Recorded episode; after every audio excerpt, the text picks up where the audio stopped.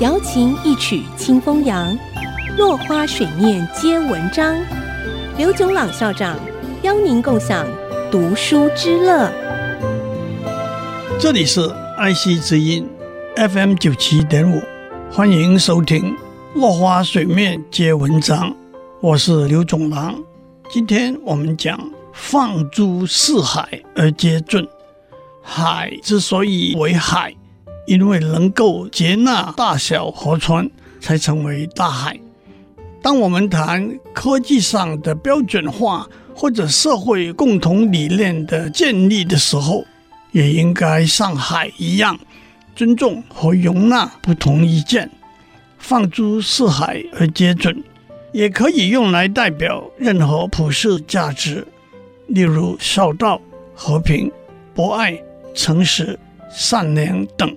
广被接受、尊奉、例行的崇高的理念和原则。从工程科技的观点来看，这句话可以解释为世界上每一个地方都可以适用的标准化规格和产品。尽管标准化带来方便和效率，但做起来却不容易。基于历史和传统。多年来被多数人接受，没有必要，也不容易改变到另一个标准，或者基于技术的观点，也或者因为庞大的经济利益，没有人愿意放弃制定的标准和它背后的市场。例如，在台湾和许多地方，根据 ISO 二一六国际标准。以 A4 纸为标准公文用纸，但在美国和另一些国家，标准公文用纸的大小是八寸半乘以十一寸，比 A4 纸宽一点点，却短了将近两公分。这影响到影印机、传真机、装订机的设计和制造。今天这两个标准壁垒分明。看不出谁可能会改变。另外一个有趣的故事是，一九七五年录放影机的规格战。当时日本、美国、欧洲有几家公司推出录放影机，将电视和电影录在磁带上，再从磁带播出来观看。然而，设计这么一个录放影机，不同公司使用不同的工程规格。例如，影像讯号的格式、磁带宽度是多少、速度是多少等等，而且只能在同样规格的录放影机播放，这正是标准化的问题。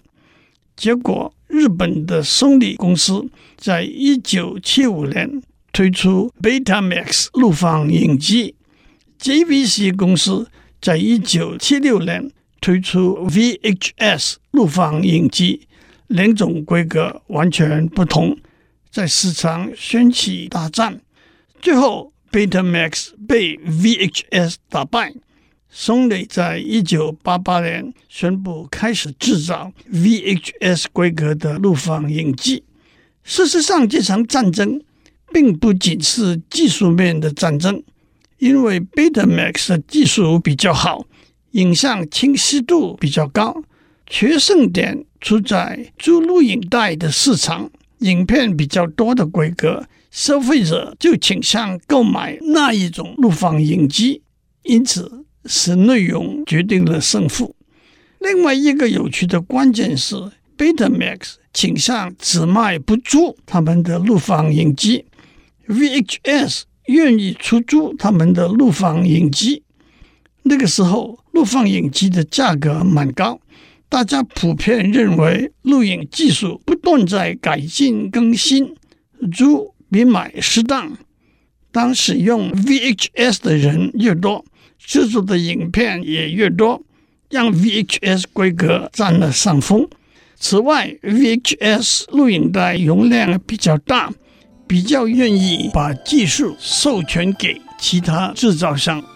还有 VHS 录影机的价格比 Betamax 低，都让 VHS 取得阶段性的胜利。今天先讲到这里，下次我们讲影音储存的技术。落花水面接文章，联发科技真诚献上好礼，给每一颗跃动的智慧心灵。